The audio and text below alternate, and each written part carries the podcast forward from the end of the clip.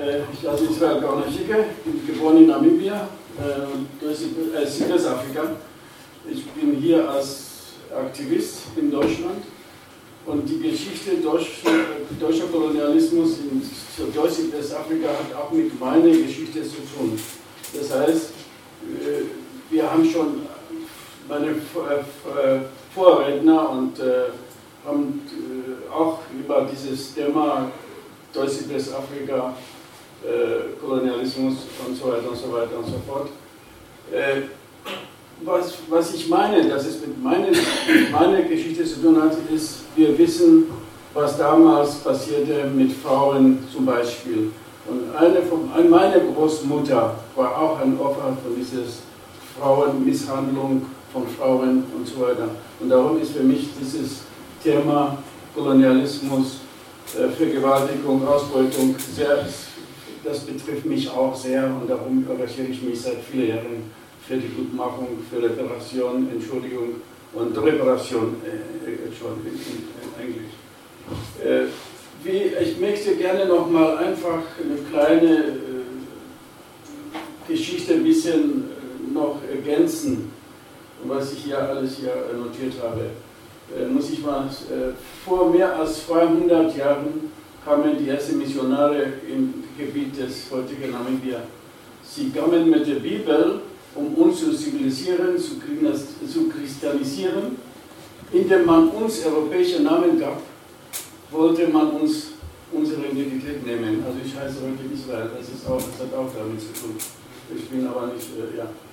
Die Kolonialzeit begann mit der Ankunft der Bremer Kauf Mann Adolf Luther ist 1884 in Angra Pequena. Angra Pequena, das war Portugiesen, die waren die ersten, die da wurden, äh, äh, in diesem Gebiet äh, angekommen sind.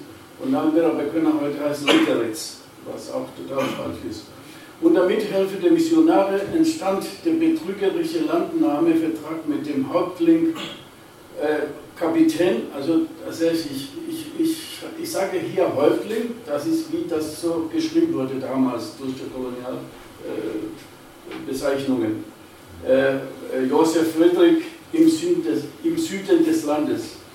Die Besatzung, die Besetzung lief so schnell ab, dass das ganze Land in weniger Jahren bis auf, wenig, auf wenige Restgebiete durch die sogenannten Schutzverträge in die Hände der Siedler fiel. Noch im selben Jahr wurde bei der Berliner äh, Kongo-Konferenz ganz Afrika mit Bleistift und Lineal aufgeteilt und an Einzelkolonialmächte verteilt.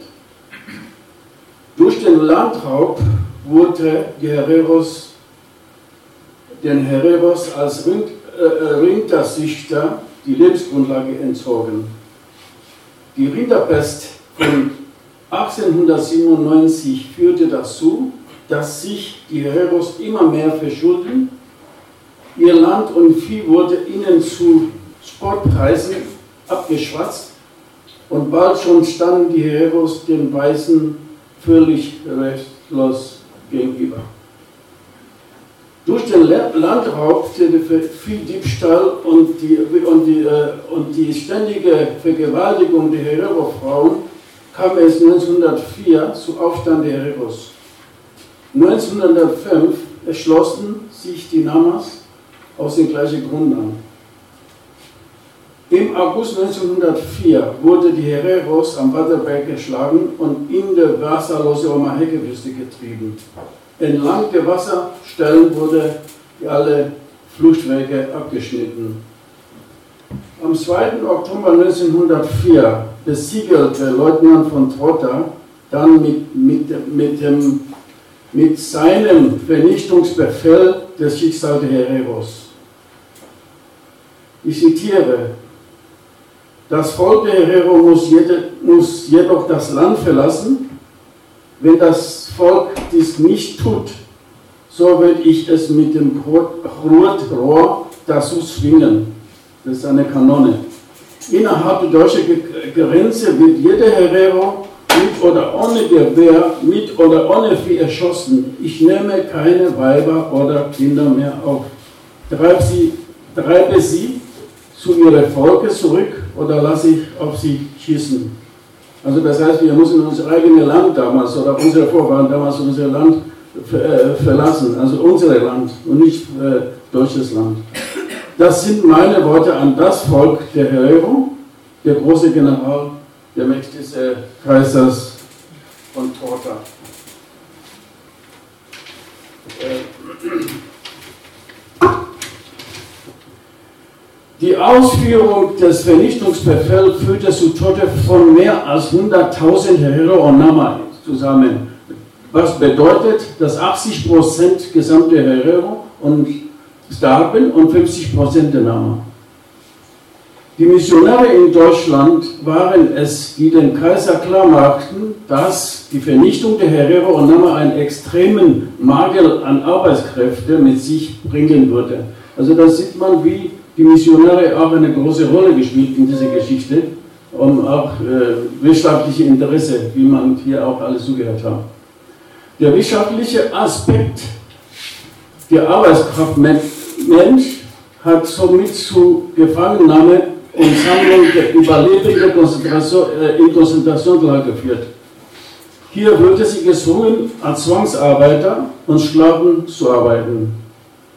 Der Krieg gegen die Herero und Nama hat nicht nur Folgen in Namibia, sondern auch für die weitere Geschichte Deutschlands, denn es stellte eine wichtige Schritte zum, zum nationalsozialistischen Vernichtungskrieg dar.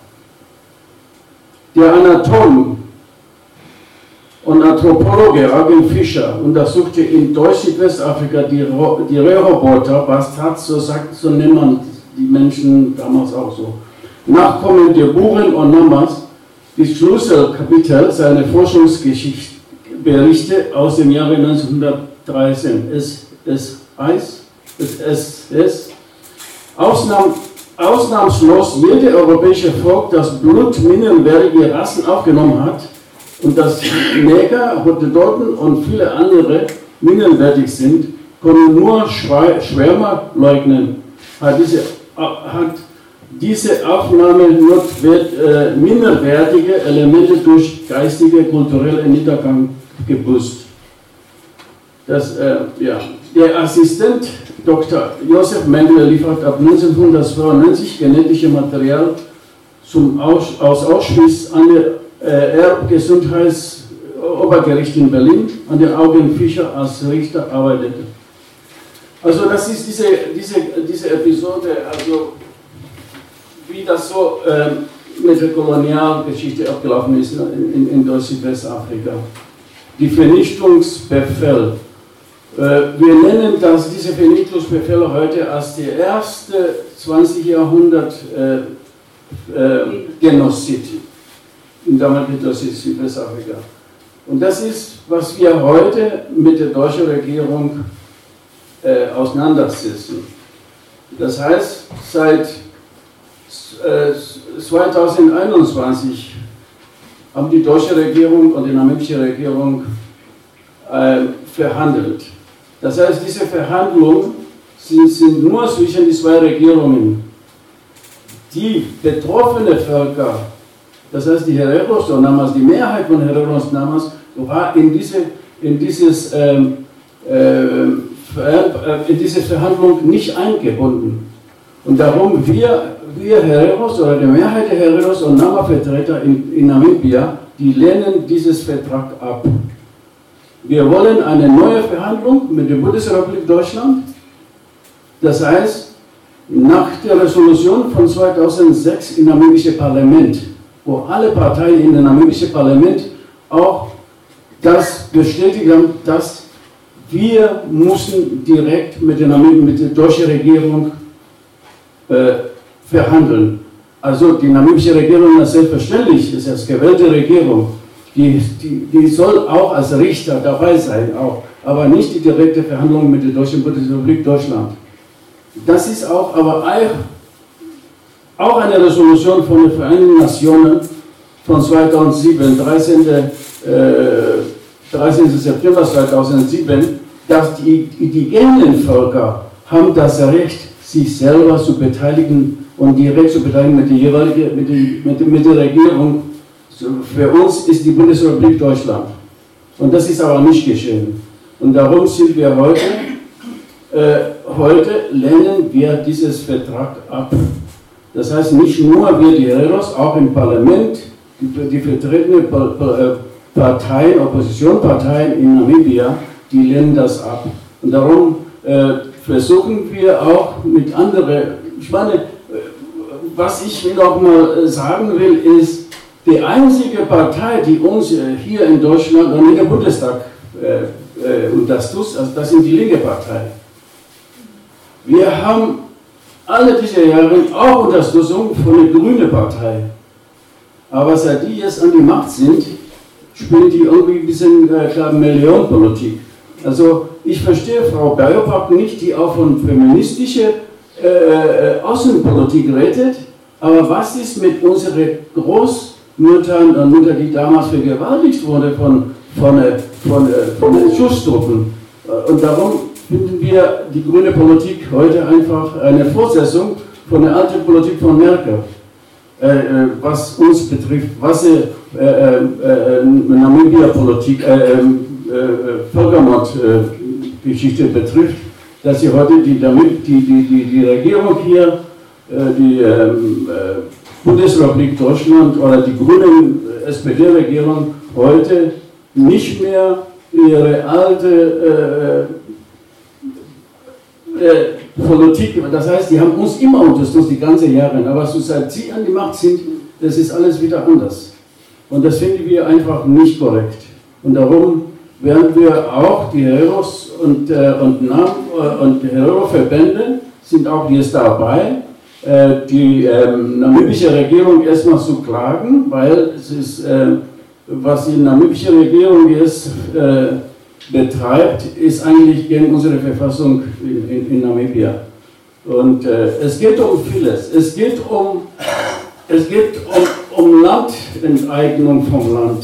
Das heißt, unsere 70 Prozent des Landes heute in Namibia ist in deutsche, in, in deutsche, äh, besitzt die deutsche Siedler. Und die Hereros und Namas und andere Völker auch, es gibt auch Kamaras, es gibt die San, die leben heute in, in, in Armut und das sind Sachen, die können wir auch nicht akzeptieren. Also das ist für uns wichtig. Land ist, ist wichtig. Land ist wichtig. Erstens, wir haben in Diaspora, also vertriebene Hereros von damals, die noch heute in Südafrika und Namibia, Südafrika und Botswana leben, die waren auch nicht in diese äh, äh, Vereinbarung äh, einbezogen. Und das ist auch total falsch. Und darum fordern wir eine neue Verhandlung mit der Bundesrepublik Deutschland. Sonst ohne uns wird kein Vertrag unterschrieben. Also das heißt, wir werden das niemals akzeptieren zwischen dieses, dieser Vertrag zwischen die zwei Regierungen, äh, die deutsche und die namibische Regierung. Und das ist der Standpunkt von heute. Ähm, wir haben auch die UNO eingeschaltet, auch die UNO eingeschaltet und Afrikanische äh, Union. Das heißt, es ist ein langwieriger Prozess äh, und äh, wir, wir lassen uns einfach nicht hier billig verkauft von der namibischen Regierung, die auch eine totale korrupte Regierung ist, muss ich mal auch sagen. Ja? Zurzeit hat, muss ich, was Neues ist, zurzeit hat die Namib, die SWAPO, ein großes äh, äh, ähm, SWAPO äh, Büro gebaut in Namib in Windhoek. Es ist jetzt eröffnet worden. Das hat Millionen gekostet. Und dieses SWAPO Hauptquartier ist genau in Katutura, in armes, äh, total armes Viertel in Windhoek.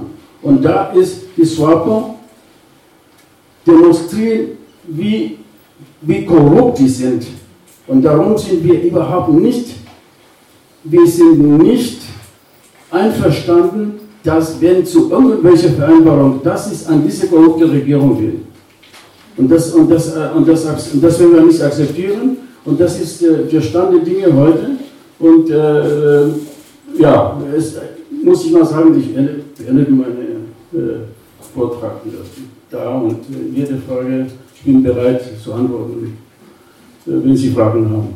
Und reichen Sie das Mikro vielleicht erstmal noch an. Ja, Ach so, okay. ja.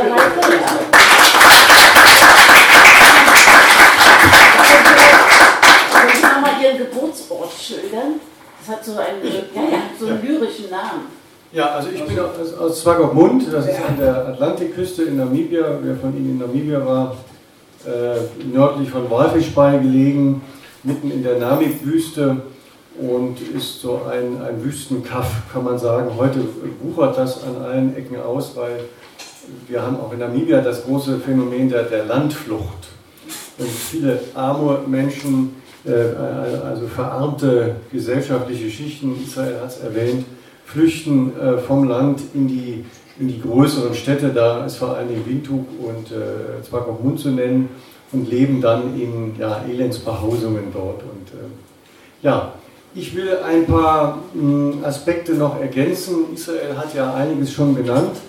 Äh, nächsten Freitag wird hier in Berlin im Wedding, im afrikanischen äh, Viertel, werden dort zwei Straßen umbenannt. Die eine ist die, die äh, Lüteritzstraße, die in Cornelius-Fredericks-Straße umbenannt wird. Äh, und dann gibt es den Nachtigallplatz, der wird in Mangabellplatz umbenannt. Eine Straße wird also dann zukünftig sich beziehen auf Namibia und äh, Mangabell äh, eine, bezieht sich dann auf Kamerun. Da wird erinnert an äh, Rudolf und ähm, jetzt habe ich den zweiten Namen. Hm? Emily, Emily äh, Duala Mangabell. Äh, äh, ähm, Rudolf Duala Mangabell ist ja 1918 dann Opfer eines äh, Justizmordes geworden. Den haben die Deutschen dann kurz äh, vor dem sie dann abziehen mussten aus der Kamerun aufgrund des verlorenen Ersten Weltkrieges, haben sie ihn noch aufhängen lassen. Ja, und dieser Widerstandskämpfer äh, der auch ähnlich wie äh, heute äh, hier Israel gegen die Enteignungspolitik, die seinerzeit in der Kolonie Deutsch-Südwestafrika durchgeführt wurde von den deutschen Kolonisten, so hat seinerzeit Rudolf Duaraman-Gabel gegen die Enteignungspolitik in, im damaligen, im damaligen Deutsch-Kamerun gekämpft.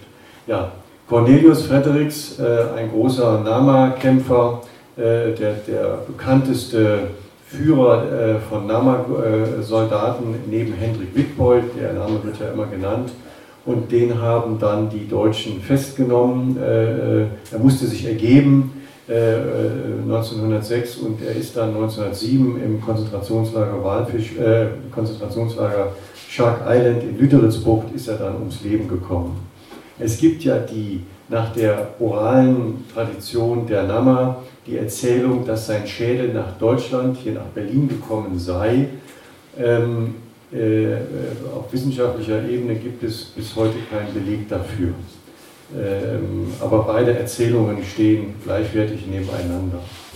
Ähm, warum erwähne ich das? Äh, es ist ähm, bedeutsam, dass, oder wir haben hier vorne äh, Lucy Lamek hören, sie hat ja, ihr Name ähm, ist heute angebracht an äh, eine der ehemaligen Wissmannstraßen, ähm, die umbenannt wurden. Also wir haben eine, eine, ja, so kann man das nennen, eine Dekolonisierung des öffentlichen Raumes in Form von Straßenumbenenn äh, Straßenumbenennungen. Ähm, wir haben aber auch äh, äh, diese Broschüre, die gerade Omar hat rumgehen lassen, äh, wir haben Widerstand gegen noch stehende Kolonialdenkmäler. Das größte, einer der größten Kolonialdenkmäler, die es gibt, die noch nicht umgewidmet wurden zu antikolonialen Denkmälern. Äh, das ist das äh, Wissmann-Denkmal in Bad Lauterberg im Harz, bei Göttingen dort. Ähm, dort weigern sich die Stadtoberen und ähm, ja auch die Öffentlichkeit dort äh, jetzt wirklich diesen Schritt zu gehen und dieses Denkmal ja, eventuell abzuräumen und ins äh, Stadtmuseum zu bringen oder eben aber auch kritisch zu kommentieren. Da ist zwar mittlerweile eine Tafel dran, aber die ist unter ferner Liefen, also ein, ein Skandal. Ja, wir haben viele andere ähm, Aktionen, zum Beispiel der größte Elefant, der größte deutsche Elefant, den wir haben, der steht in Bremen hinterm Hauptbahnhof. Äh, dieser Elefant ist 1932 als Kolonial-Ehrenmal errichtet worden, sollte seinerzeit an das geraubte deutsche Kolonialreich erinnern, also die äh, im Ersten Weltkrieg verloren, verloren gegangenen deutschen Kolonien. Ja, und dieser äh, 10 Meter große, aus Klinkerstein errichtete Elefant ist dann 1990 anlässlich der Unabhängigkeit Namibias äh, umgewidmet worden zu einem Antikolonialdenkmal. Jetzt ist noch ein Memorial hinzugekommen, ein, ein, ein, ein Bodenmonument, das äh, an den Genozid, an den Herero in der Waterberg-Region äh, erinnert. Dort hat man also Steine aus der Waterberg-Region äh, verbaut in diesem Bodenmonument und ähm, äh, dort wird heute auch an den Genozid, äh, an den Herero Nama ne, erinnert. Das alles zusammen äh, wenn wir das äh, uns betrachten, dann können wir sagen, wir sind eigentlich jetzt ähm, eine, ja, eine auch, auch, wichtig ist, auch eine breite Öffentlichkeit.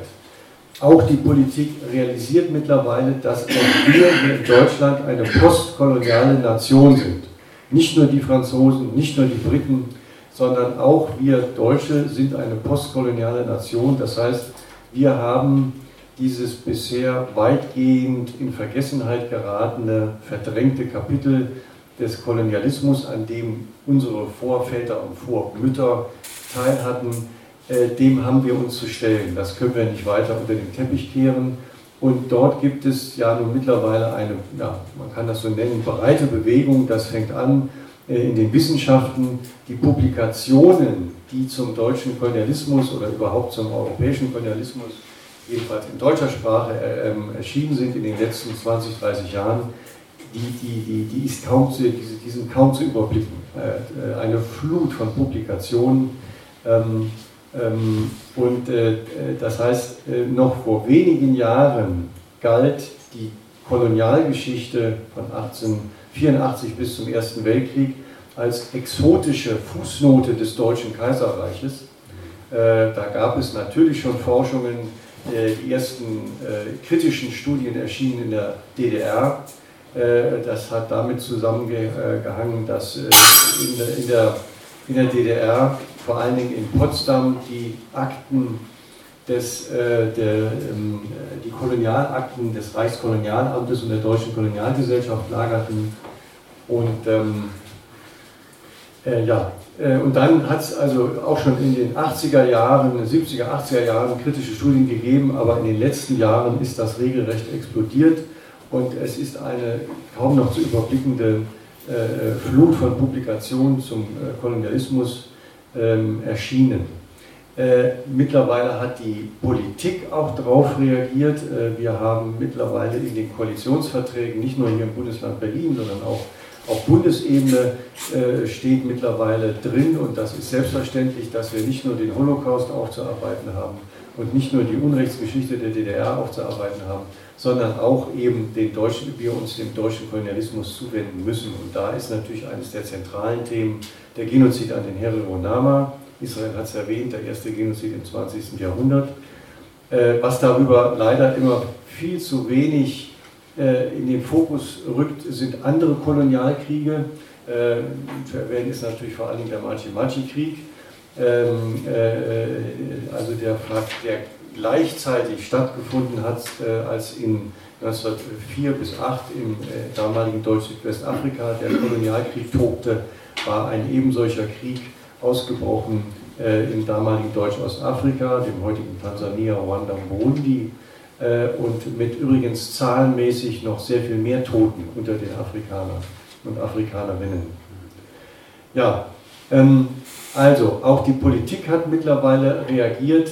Äh, äh, ähm, dann haben wir aber auch, wenn wir mal auf die Museumslandschaft schauen, haben wir eine breite, äh, breite Initiativen zwischen Hamburg und München und Leipzig und, und Köln und Berlin, wo sich Museen äh, ähm, ihrer kolonialen Vergangenheit stellen. Und da sind wir natürlich bei dem hochsensiblen Thema koloniale Raubkunst und damit sind wir hier in Berlin bei diesem, die Klammer auf, unsäglichen, Klammer zu, Humboldt-Forum.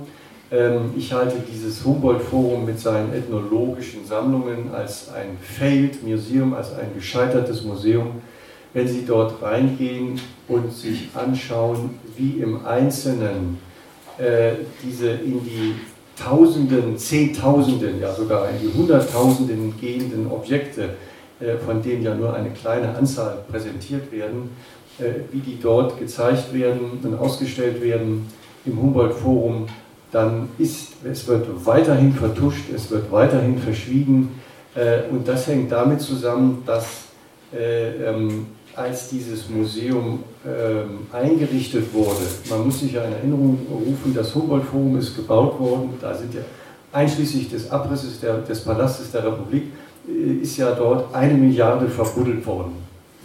Äh, eine Milliarde Euro. Äh, und als, das, äh, als man das plante, hatte man kein Nutzungskonzept. Kein Nutzungskonzept. Und dann hat man ja verschiedene Ideen durchgespielt, was könnte da rein, Bibliothek und was weiß ich. Und dann kam man auf die glorreiche Idee, dass man ja in Dahlem die großen ethnologischen Sammlungen hat, wo kein Mensch hingeht. Die waren auch in der Tat immer menschenleer, die Museen da in Dahlem. Da hat man gesagt, nehmen wir doch die. Und die sollten dann herhalten, diese ethnologischen Sammlungen aus Afrika, Asien und so weiter, die beiden Amerikas, sollten dann dafür herhalten, dieses schon damals gescheiterte Museumsprojekt äh, äh, zu retten und dann ähm, können wir Deutschen uns doch als weltoffenes Land hier präsentieren und dafür soll und müssen ja die Sammlungen bis heute herhalten. Und dann ist diesen Museumsleuten, natürlich der, der Stiftung Preußischer Kulturbesitz und mit Hermann Patzinger an der Spitze, dann diese ganze postkoloniale Debatte regelrecht auf die Füße gefallen und sie sind regelrecht von überrollt worden. Denn nicht zuletzt waren es Aktivisten wie Israel äh, und andere hier in Berlin, die äh, immer wieder protestiert haben, dass es so nicht geht. Und, das, und das, das ging ja los mit der Rückgabe der Gebeine der Human Remains. Es hat ja drei Rückgaben aus Berlin gegeben, 1911, 19, äh Quatsch, 2011, 2014 und 2018 äh, sind ja dann menschliche Gebeine zurückgegeben worden an Namibia. Und äh, diese ganze Diskussion, davon ist, äh, sind die Museumsmacher im Humboldt-Forum regelrecht überrollt worden. Ähm, und äh, jetzt versuchen sie mehr oder weniger hilflos nachzubessern. Wobei man sagen muss, es gibt für das ganze Humboldt, das, die Bestände des Ethnologischen Museums und des Museums für asiatische Kunst haben ja zusammen 600.000 Objekte. Ähm, und dann hat man drei Stellen für Provenienzforschung eingerichtet. Drei. Das ist ein, nicht nur ein Witz, das ist ein, das ist ein Furz der Geschichte. Also das ist nicht zu, nicht zu fassen. Und, äh, äh, und wenn Sie heute durchgehen, ich gehe regelmäßig durch die Ausstellung und gucke an, und dann sieht man zum Beispiel dann wieder neue Schilder aufgestellt, die Sie dann noch ergänzt haben, weil mittlerweile ja, sie, weil, weil Kritik laut wird. Und ich mache Ihnen, gebe Ihnen nur ein einziges Beispiel. Der berühmte Thron des Königs Noten Joja aus, aus Bamum, dem Kameruner Grasland. Da haben Sie noch, das, da steht noch unten in der, in der Objektlegende, das sei ein Geschenk, Zitat, an Kaiser Wilhelm II. gewesen. Das ist also unsäglich. Der Forschungsstand ist, es ist ihm abgepresst worden. Und äh, er hat ja dann diesem Druck nicht mehr standhalten können, hat gesagt, okay, muss sie da bedienen, denn er, er hatte ja seine Souveränität längst verloren, äh, der König Njoja. Und ähm, äh, dann hat er eine Kopie herstellen lassen, die wurde aber nicht rechtzeitig fertig. Naja, und dann musste doch zu dem äh, festgesetzten Termin dann dieser Thron übergeben werden. Und dann kam, der, kam doch das äh, Original hier nach Berlin. Und, ähm, na, und jetzt hat man mittlerweile eine zwei Meter weg neben dem Objekt hat man eine Tafel aufgestellt, wo es schon differenzierter heißt, ja, das sei ihm also unter Druck doch abgenommen worden, von wegen Geschenk. Aber ich frage mich, wieso steht da jetzt äh, ungefähr fünf Meter weg diese Tafel, wo man schon mal auf die Forschungsdebatte eingeht, aber die, die Objektlegende bleibt, es sei ein Geschenk gewesen. Also da sehen Sie die ganze Hilflosigkeit und so könnte ich, könnte ich das an vielen Objekten durch, durchdeklinieren. Übrigens, der Ausstellungskasten zu Namibia ist einer der wenigen, einer der wenigen Lichtblicke im äh, Humboldt-Forum. Äh, dort gibt es eine, eine bemerkenswerte Installation von äh, Cynthia Schimming, die ja leider jetzt verstorben ist. Äh, äh, sie hat eine Herero, äh, die, die, das Modell einer Herero-Frau gebaut und mit einem riesigen Schleier. Und dort sind Fotos aus der deutschen Kolonialgeschichte, aus der deutsch-namibischen Kolonialgeschichte oder der der Kolonialgeschichte der Deutschen Namibia abgedruckt. Nur das Problem ist natürlich, die kann nur jemand lesen, der Ahnung hat. Jürgen Lestin könnte die Fotos dechiffrieren, weil er Ahnung hat von namibischer Geschichte, aber wer hat Ahnung von namibischer Geschichte? Das sind ein paar Spezialisten. Und ähm, ja, sodass na, da, da natürlich auch nur wieder äh, dem etwas erzählt wird, der schon von der Geschichte weiß. Gut, man kann Führung belegen und so, äh, wie auch immer. Also, das alles, äh, wenn wir das zusammenfassen, dieses Bild äh, äh ähm, äh, zeigt uns, dass wir in einer, ja, wenn es denn sowas gibt, wenn es denn sowas gibt, in einer postkolonialen Normalität angekommen sind, dass uns dieses Thema des Kolonialismus, äh, das, das hängt uns jetzt, ich darf das so äh, flapsig formulieren, das klebt uns jetzt an der Backe und das werden wir nicht mehr los. Und äh, das äh, werden wir höchstens los, wenn wir uns dem jetzt schonungslos stellen und das aufarbeiten und das fängt an in den Museen und ihren Beständen und das endet bei Straßennamen und geht über, über Forschungsdebatten, äh, die wir führen müssen. Das geht darum, äh, ganz wichtig oder vielleicht sogar das Zentrale, die Stimmen der Nachfahren äh, der damaligen Opfer zu hören, dass wir den Perspektivwechsel hinbekommen.